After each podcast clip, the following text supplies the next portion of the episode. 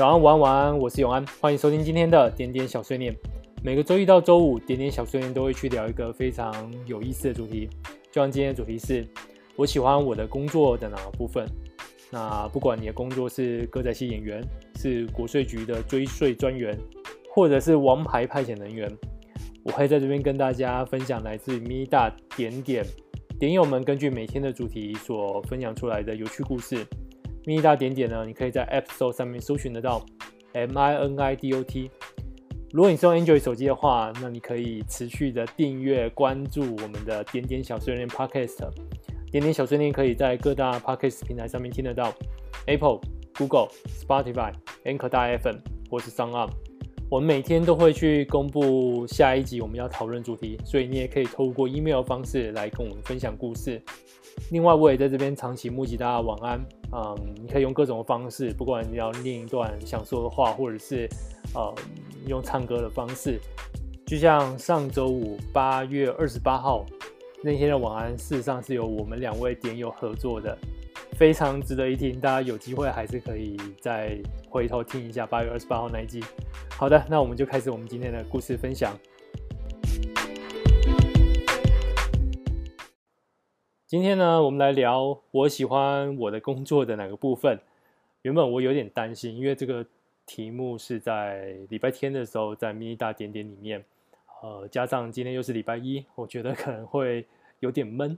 不过我倒是看完了大家在 mini 大点里面的分享之后，倒是觉得也蛮有意思的，所以也蛮有趣的。所以我今天倒是准备了蛮多的故事要跟大家分享的。那今天我自己的部分，我就把它放到最后吧。刚好有个地方想跟大家聊一聊。首先，先分享一个外表看起来是相当光鲜的工作，但事实上后面会有很多很辛苦的地方。这位点友这么写道：时尚界的工作有很多种，除了服装设计师以外，造型设计师的工作也是许多人梦寐以求的职业。大家听到都会觉得哇，好梦幻。抱有这种想法，接着成为实习生或助理的，通常做不了几个月，因为接触后发现不是想象中的光鲜亮丽，而是满满的辛苦血泪。造型一般分为妆发、服装。当初我的公司是统包，我们有自己的妆发造型师。我服装师的工作就是负责艺人服装的部分。其实大部分都是接戏剧，因为太辛苦没人接。只有当时年轻又热爱这份工作的满腔热血，加上天生不怕死的个性，反正大家不接我都接。妆发造型的部分，顾名思义就是化妆跟发型设计，辛苦的程度当然不在话下。但服装就是找死而已。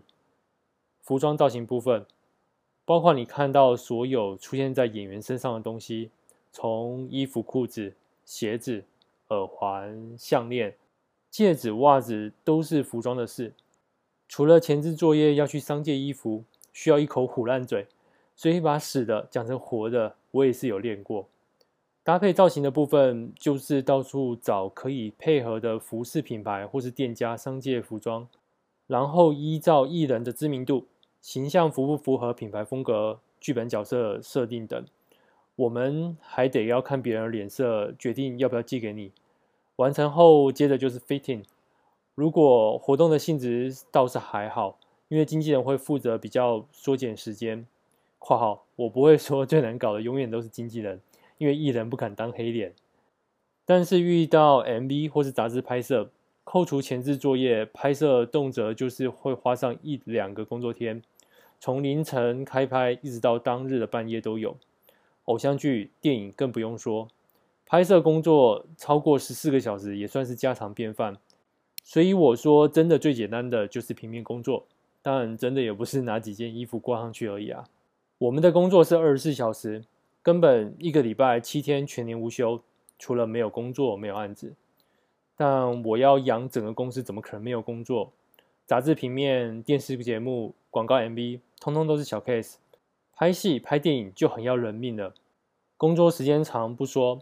还得因为配合场景、场地租借时间，今天这个景可能是戏的一开始跟结局就出现在这边，所以你得头脑非常清醒的记得演员哪个耳环、哪双鞋子、衣服哪个角落有脏污什么的，因为不是顺着拍，所以要联系，这件事就变得很重要。括号，所以我常职业病，看电影电视不好好看，一直注意人家的服装有没有联系。大概就是有时候今天穿，明天另一个场景又要拍，衣服不能洗，因为要联系。收工之后要闻一下，到底要不要洗？洗了明天一早要拍，没有干怎么办？括号，衣物香氛后还很臭的熊宝贝是助理的好朋友。对了，收工之后如果剧组没有预算送洗，或是明天得穿得到该洗的，还是要拿去洗，还要整理明天整天演员要用到的衣服。基本上，你可能会在任何一个时间点工作，但我对这份工作够有热情，够热爱，这些事情根本不算什么。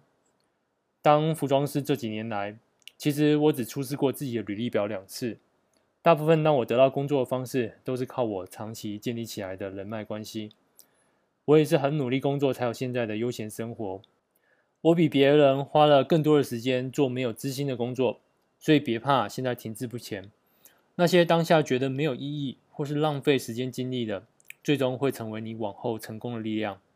啊，不小心好像没有讲到重点。喜欢工作的哪一个部分？我想做造型与做品牌的都有一个共同点，总是让我们无法自拔。那就是除了看别人穿上你设计的衣服走在路上之外，你的作品还能够出现在电视上、杂志上、大荧幕上，也就是一般人所看到这一段。每当这个时刻，所有的疲劳顿时都消失了。还有最重要的，应该是能够做自己梦想中的工作，证明喜欢的事也能够当饭吃。哦，还有，我是不会告诉你谁有狐臭的。这位点友跟我们分享了一个看似光鲜，但事实上是非常有味道的工作。嗯，原来就是你们还要就是在那个有限的时间之下。嗯，用自己的嗅觉去判断要送喜还是送熊宝贝。嗯，所以我其实能不能这样推论？有些时候在演员在演戏的时候，即使是剧情再怎样需要情绪的投入，他们可能还会在彼此的身上闻到前一天精酿的味道。好，那个，嗯，对，工作其实都不简单。那。很多事情在台面上看起来是，嗯，冰山一角，那可能是漂亮的，可是私底下呢，那剩下百分之九十九呢，都是很辛苦的一个部分。好的，那我们接下来再看一个看似光鲜，但是没那么浪漫的工作。啊、这位点友这么分享，这辈子最彷徨的时期，大概是大学后面的那几年吧。当时我是铁了心不想当工程师。怎样都不想成为十万青年十万干的一员。毕业后，先在咖啡店过得像是闭市的生活，晚出晚归，除了偶尔遇到了奥 K，，大致上是让人很喜欢的环境。但是，不论对咖啡有多喜爱，咖啡店的浪漫永远只是留给来消费的客人。于是我离开了。农历年底，许多公司都在人力冻结，刚好有个机会就去了银行。我天真的以为，面对那些数字，精进各项法规的认识，兴许能够快点达到我想要的目标。结果换来的却是当着抠客，一通一通的怀疑人生。于是我还是离开了。几次的面试，我进入科技公司当工程师。我笑了，当初不是说不要当工程师的吗？绕了一圈，虽然要面对各部门的人，但不会遇到 OK，不用重复话术当抠客。不是很喜欢的工作，却是能够接受的工作。我想这就是人生吧。C 拉比，还记得上周五应该也有分享过一个点友的分享，因为可能也是自己在开店，然后最近常下雨。我记得在上一份工作，我主管也跟我分享，因为他在进到这个做 App 这个领域之前呢，他其实是在开自己的店的，而且事实上也开的蛮大。跟他说，他创业初期呢，最痛苦的就遇到下雨天啊、一旦下雨了，那个都没有人，就是一个人就看着空空荡荡店面啊、让时间这样过去啊、结束之后，就是把当天备的东西呢，再全部丢掉。所以真的是一个很辛苦的事情。所以啊、很多我们对于一些比较浪漫的想象，通常都是给消费的人。那负责去制造浪漫的人呢，一点都不浪漫。好，我们再来看下一个工作上的一个分享。这个点友最喜欢他工作的部分是出一张嘴指挥人做事。记得十年前带我工作的师傅告诉我，这份工作要做到上手，就是要会出一张嘴。他操着台语说：“哎，这这高戏啊，讲诶比做诶较简单呐。”本来就怕麻烦别人的我，果然吃尽了苦头，熬了七年才敢慢慢开口，然后现在变成同事口中的流氓，哈哈哈哈。其实不管做怎样的工作，嗯，到某一个时期，我我觉得都会碰到一个矛盾跟一个挣扎，就是啊、你会发现一个人的力量是不够的，啊、你必须要想办法让大家一个团队跟着你去做一件事情。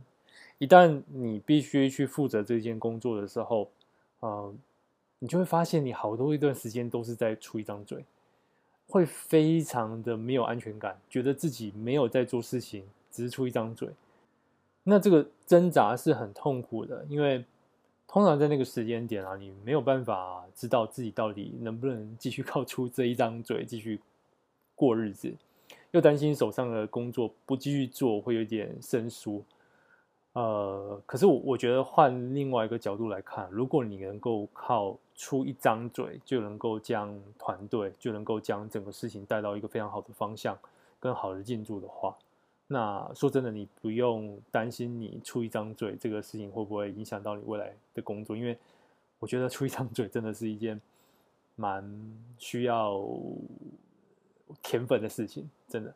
呃，甚至可能是一个很别人怎么学，别人怎么去努力，也很难达到的。因为有时候你要是出一张嘴，是要有机缘的，是要有那个位置的。所以啊、如果你有出一张嘴的机会的话，其实可以好好把握，也想一下，因为你变成同事口中那个不做事的人，那你要如何用不同的角度？让同事心甘情愿的顺着你话去做事，那真是一门艺术。嗯，OK，那我们再来看下一个点友的分享。他说他喜欢工作的地方是看到客人跟客人之间有连接的时候。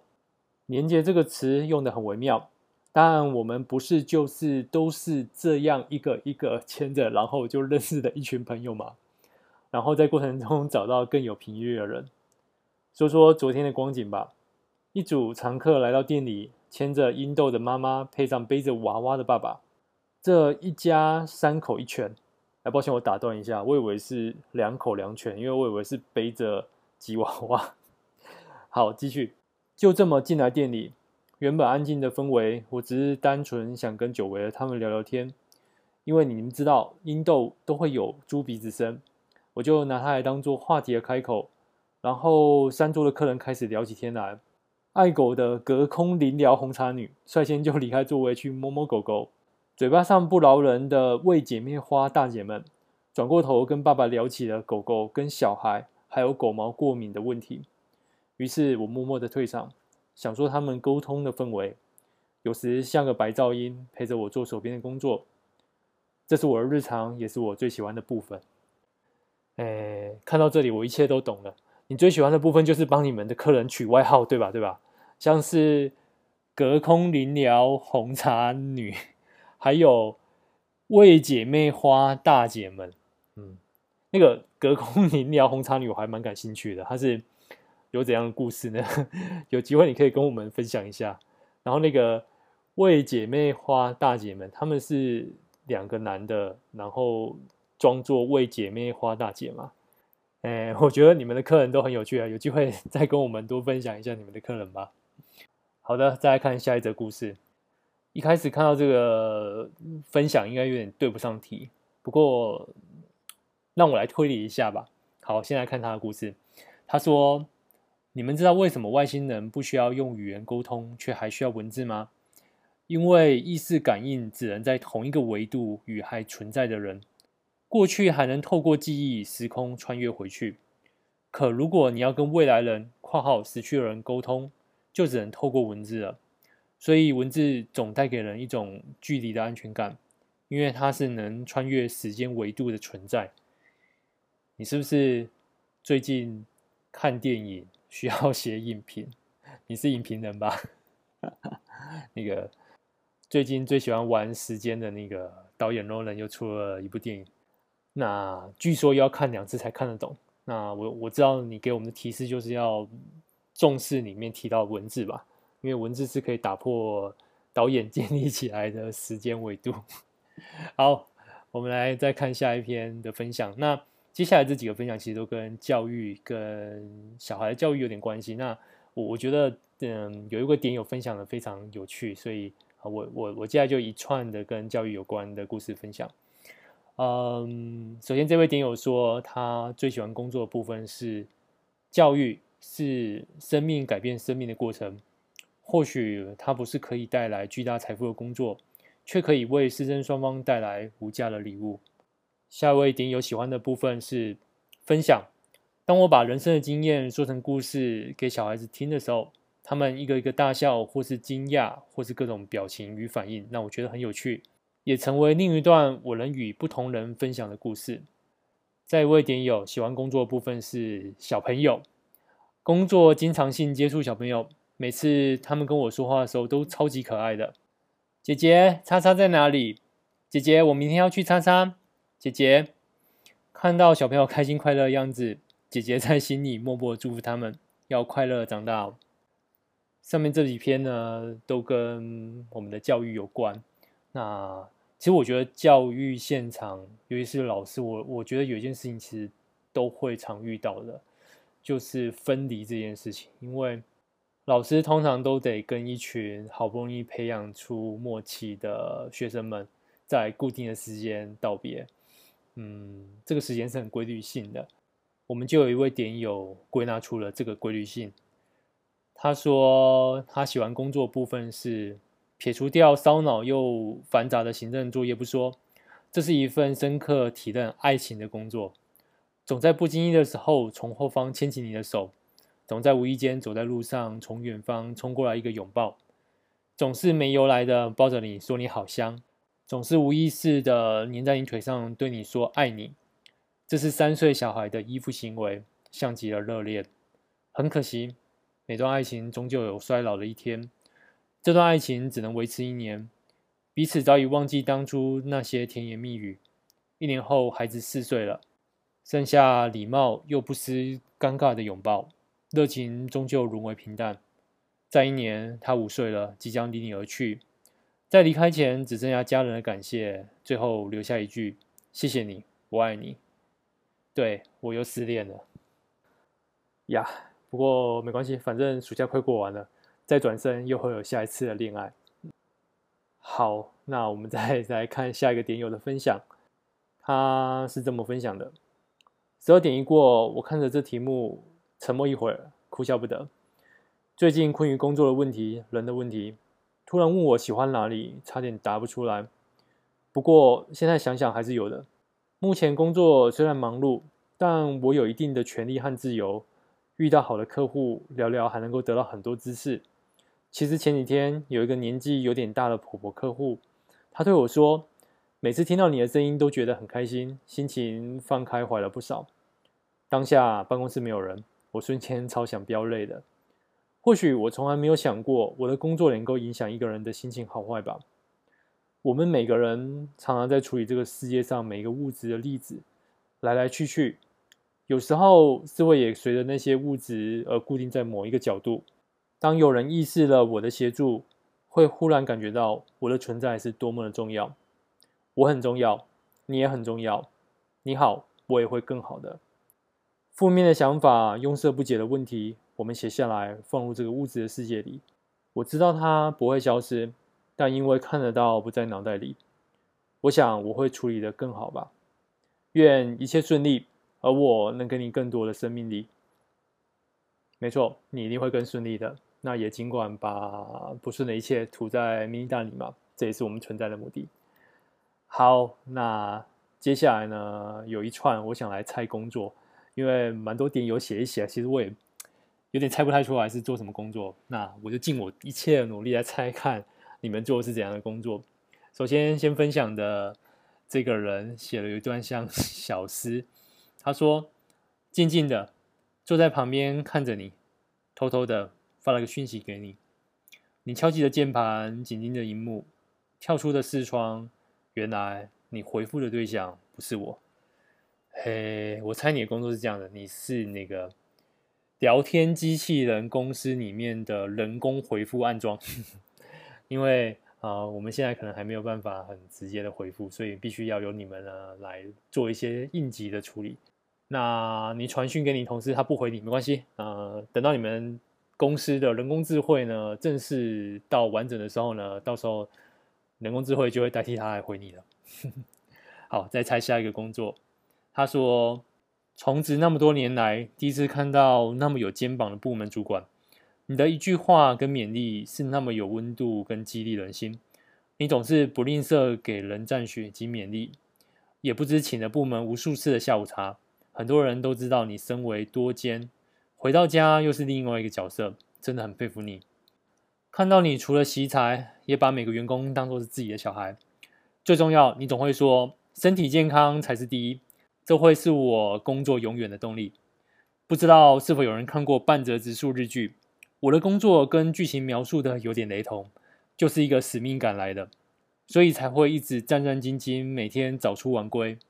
孤军奋战只会遍体鳞伤，团体合作才能够完成任务。虽然我很菜，但我很开心，因为我是这个团队的一份子。哎，我当然有看过半泽直树，嗯。然后，既然你跟半泽直树的工作是很像，而半泽直树他讲的应该是一群歌舞伎演员的故事吧？而且你说你的主角拥有不同的角色，嗯，那我大胆的推论，你是歌仔戏演员。好，我们看下一个工作啊，他说飞车追逐是他最喜欢工作的一部分，飙车，尤其对方是四千 CC 跑车的时候。唐老师说某个星座是 M 属性的，我就 M，因为太刺激了，所以闭着眼睛不敢看，抓住把手，又一边跟同事讨论对方动向。永远不知道后面的故事会如何发展。人性呢，就是一个想象之外的东西，未知最好。哎，刚刚有提到半折指数嘛？你的工作一定是那个国税局的官员，你们是不是很常需要去飞车追税？好，我们再猜下一个点友的工作。他说：“我在四天前顺利离职了，所以只能拿上一份工作来说。我喜欢在车上听着满满喜欢的音乐。”我的工作有百分之七十的时间在车上，有百分之三十的时间是在办公室，基本上就是一直开车就是了。至于什么工作嘛，离职了，一切也都不重要了。工作期间工作量有时候有点大，所以开车越来越凶。前阵子在大学实习生，当我开始变凶的时候，看着他紧抓着车窗上的把手，脚背还不定时的往上压。抱歉啊，我在赶时间，别紧张。至于是怎样变凶的，就换成手自排模式，降档，然后车子拉高转，引擎会发出轰轰低沉声。虽然是公司大批的租赁车，但换成手自排模式，手换挡其实还蛮凶的。看着别人自排爬坡没力，我是降档咻咻咻滴上去了。抱歉，我只在赶时间。虽然开车变凶，但我还是有依规定变换车道打方向灯，有依照速线行驶。但速线多高，我就是开多高。开车也是我喜欢工作的一部分，虽然有点累，但我还是蛮乐在其中的。至于工作嘛，后天开始新工作，希望我能够找到喜欢的一部分。我又再次确认了，我们可能有两位顶友都是国税局的官员哦，对，你们就是追税辛苦了。我猜这位应该也是，就是需要啊、嗯，很紧急的去追那些。想用破产这种手段来逃掉就是税务的人。好，我们再来猜下一个工作。他说他喜欢工作中常遇到各种形形色色的人，喜欢客人看到我的时候都是笑眯眯的。当然，我最喜欢用我的微笑接待客人，客人买的开心，我也多了新客群，也交了新朋友，我也开心。这个工作重点是形形色色，而且。客人看到我们这个点有时候都是笑眯眯的。好，那我来推理，你应该是在彩券行工作，因为大家都是抱着明天要把辞呈丢到老板的头上的情绪在跟你买彩券。好，我们再看下一个工作。啊、他说他的工作他喜欢的地方就是骑车，骑车，骑车。雨天享受雨水，夏天享受高温，根本就怪人一个。好，如果这个职业是拆 U 牌或者是 P 牌的外卖的车手，我觉得太简单了，应该不是那么简单。我觉得他应该是职业的自行车手。好，我们再看下一个点友。他说他喜欢工作的地方就是能够动手做。有一次去高雄某大学支援。在那边不眠不休的维修仪器，大概花了三天。从电脑荧幕看到一颗颗原子。每次有人质疑我动手做的能力，我就会告诉他，我有弹古典吉他。好，这个有点难猜，不过我我抓到几个重点，就是你可以维修仪器，而且是到处去支援。你是不是就是跟那个大前春子一样是同事啊？因为你也是那种超级派遣人员。呃，有各式各样的证照啊，不但会弹古典吉他，也会修仪器，而且时间到了你就会下班。呃，被同事问存款人是否有两千万的时候呢，你还会回他说是美金还是欧元。所以我猜你是王牌派遣人员，对吗？好，我们今天所有的故事就到这边啊，呃，希望大家在周一的时候啊，不管自己工作有苦有乐，我们不妨还是看他比较有趣的一面吧。好，我们来看一下明天我们要聊什么主题。我明天要聊的主题是：我希望明年此时的我能有何改变？我希望明年此时的我能有何改变？好的，以上就是今天的故事分享。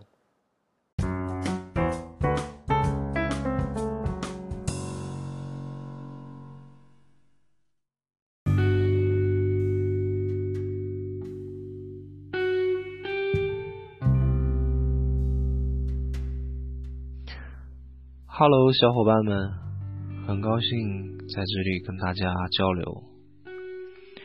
作为 Loop 的老用户，嗯，后面又转战 Minidot，已经很多年了。我在看我第一则日记的时候，应该是在二零一五年吧。很多年前，也跟安安方老大聊过有关。Minidot 的后续，没想到 Minidot 可以坚持到今天，也很高兴在里面认识了这么多好朋友，所以在这留下第一则我的声音。嗯，大家好，猜猜我是谁？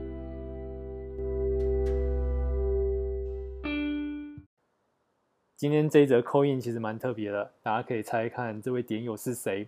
那我可以提示的是，他是一个非常老的点友啦。他从那个 Loopify 的时候就，其实我们就已经认识了。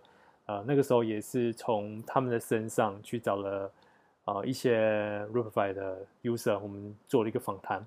那那个访谈真的蛮特别的，我们有面对面的，我们也有透过视讯的方式。啊、嗯，去跟他啊语音的方式去跟不同的地方的人去聊，密大要怎么做？那大家可以猜看是谁？嗯，也谢谢他这么一路以来就都一直非常支持我们，持续在我们上面分享他的故事。好，我我今天最后也想聊的就正是我喜欢我工作的哪个部分。那我我我从小有一个很模糊的概念，我我想象我长大要做发明家。可能是小时候受到小叮当漫画以及刘清新的小发明家之类的漫画，这个不知道有没有点友知道刘清新是谁？好，呃，所以我我一直对于说我能够创造出一个东西给别人用，并且让他们很高兴，是一个我梦寐以求的工作，所以我就抱了这个模模糊糊的一个概念，从小长大一直在想说我长大可以做什么。呃，我我最特别的是，我大概国小三年级的时候，那时候正好在推广所谓写程式这件事情，写电脑程式。那当然那时候几乎没有人懂那是什么东西。我我以为是啊、呃，用电脑去规划程式，所以叫程式设计啊、呃。所以一直一直改搞错。呃，所以后来我那时候在国小三年级的时候，竟然有一个机会可以加入当时嗯国小成立的电脑班，这也是我开始去写 code 的开始。呃，所以后来就觉得说，哦，写 code 这件事情，写电脑这件事情，可以让可以让电脑去帮人去处理一件事情，是很很有趣的啊，所以我那时候就想说，那我以后可能要啊，用写程式的方法去做一些东西给别人用。那这个。概念一直到嗯，大概国中到高中的时候开始有点转变，因为哦，大家都知道那个那个年纪特别喜欢玩游戏，所以我我我后来就想说，那我可能之后是做游戏这个事情。那其实我真的非常认真的准备之后，嗯，工作要做游戏，真的是非常认真。我我我刚上大学的时候，虽然我那时候选了一个基础科学啦，因为。我是很想念我的母校，不过分数没办法去填 Computer Science，所以只好就填那个应用数学。那我是非常的积极去参加一些活动，像是有些游戏公司会会征求什么玩家制作人之类的，所以有一段时间其实还是抱着为我做游戏为一个我的最后的目标。呃，可是就是大学了之后，总是有一些事情有一些变化，然后自己并没有在。写 code 这件事情上做得非常扎实，在一些 computer science 基础课程上也受到很多的挫折，呃，当然是有很多借口哦。我的认定就是当时其实没有没有很很立定方向，所以会弄得一团乱这样。所以反而到后来念的研究所，虽然跟 computer science 也是有点相关，可是我实在不知道自己要走哪个方向。那时候刚好看到我的指导教授。他在教 human computer interaction，我就觉得很特别，因为这是一个当时几乎没有的概念。那时候就是你你写 code 就是写 code，嗯，有谁会去在乎做出来的东西跟 user 的过中间是怎么互动的？嗯，是怎么去了解 user 本身的 experience 或者 user 本身的需求，再去转化成实际的应用？这件事情其实当时那个概念是有点模糊。那时候我就去看了 Human Computer Interaction 人机互动这个领域，它它是一个算是我梦寐以求的一个方向，因为基本上呢，它必须去结合技术，但另外一方面，它也要去深入去了解人这个层面，所以会去了解人的心理、认知，甚至一些社会科学的东西。了解这些需求之后，再去转化成跟电脑互动。用怎样的互动方式能够最符合人的需求？这是当时我对 human computer interaction 非常非常基础的一个认识，所以后来就会选择这堂课。我我突然觉得这个选择是真的是对的，也是我促使我一路这样子工作下来的一个基础，也是一个很好的方向。那工作开始之后，很幸运的捡到，真的是捡到，因为那一阵子是呃。金融大海啸，那个雷曼兄弟那那那一波，那很多人其实都找不到好的工作。那我就是啊、非常幸运的找得到相关的研发替代业工作。因为 human computer interaction 人机互动那个领域，在那个年代啊，别说是研发替代役了，一般正职的工作都很难很难找。那我我就是很幸运的争取到这个工作。那开始工作，其实我真的觉得我自己蛮幸福的，就是。正如我想象的，我想做的事情。而有一次，我觉得我自己印象最深刻的就是我那时候刚毕业嘛，总是会希望可以除了工作上可以多补充一点各式各样的书本上的知识也好，或者是新的一些啊、呃、想法，或者新的一些设计的方法也好，那都会去买一些书。我那时候桌上应该放一本书，正在翻，嗯，闲的时候稍微翻一下。我印象中那本书应该有一。段是这么写的，就是 users know what they want。而我当时的主管从我旁边晃过，看到我桌上的那本书，就翻起来翻一下。他也是看到那一页，突然之间，他不知道为什么，就是很凶的丢一句话说：“users don't know what they want。”就这样走了。然后我当时非常非常的错愕，我不知道是哪里惹毛了他。嗯，不过反正我那时候嫩嘛，我也没太多的就是讨论。嗯。不过这么多年过后，其实我自己认为啊，我的信仰还是在于，嗯，user 的需求、使用者的需求，还是一切做产品的基础。不过这个在两方面的论战其实都有了，因为嗯，就像有时候做产品的一零一课的时候，有人会提到一句话，就是如果福特当时去问人们你要怎样的交通工具，那人们当时的回答就是说，请各位匹跑得更快的嘛。那也许啊，到时候是嗯。汽车没有出现，反而是出现那个生化马这样子，就是可以让马的基因变得更好，然后跑得更快，可能是另外一条路了。呃，不过就是这个这个，其实我觉得都都是对的。嗯，我的态度是这样子。我我记得，呃，有一年我回到学校去跟学弟妹分享经验的时候，我拿了一段呃日剧《Hero》的台词来阐述我的想法，呃。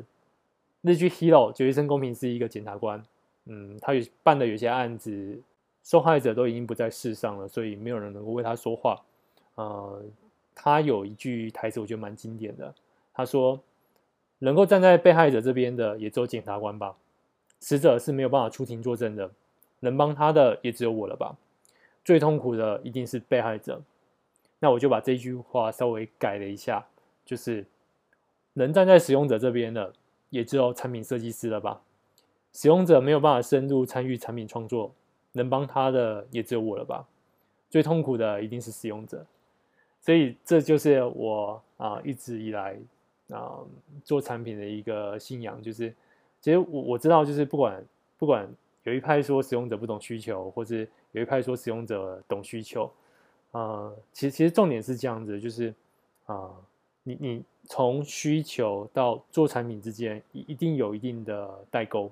那这些代沟可能是包含了很多层面的考量，技术上、时间上，甚至是成本上。那所以所谓的产品设计，甚至我们所谓的创业 startup，真的要做的事情就是去了解 user 他有怎样的需求。而这些需求怎样巧妙的设计成为在市面上的产品？对，所以这是我嗯后后续一直抓的一个原则、呃，这也是我喜欢的一个部分，因为啊、我可以一直跟等于跟使用者跟你们就像是 Mini 大一样，跟你们是大家彼此互相成长啊、也希望未来还有机会可以继续走这条路。好，那我们今天就到这边。那如果你觉得点点小碎念这个 podcast 呢还算有趣，还算可以啊、每天稍微听一下的话，帮我们订阅一下。同时，如果可以的话，也可以在那个 Apple Podcast 上给我们一点好评。今天就到这边，希望都有好梦，晚安。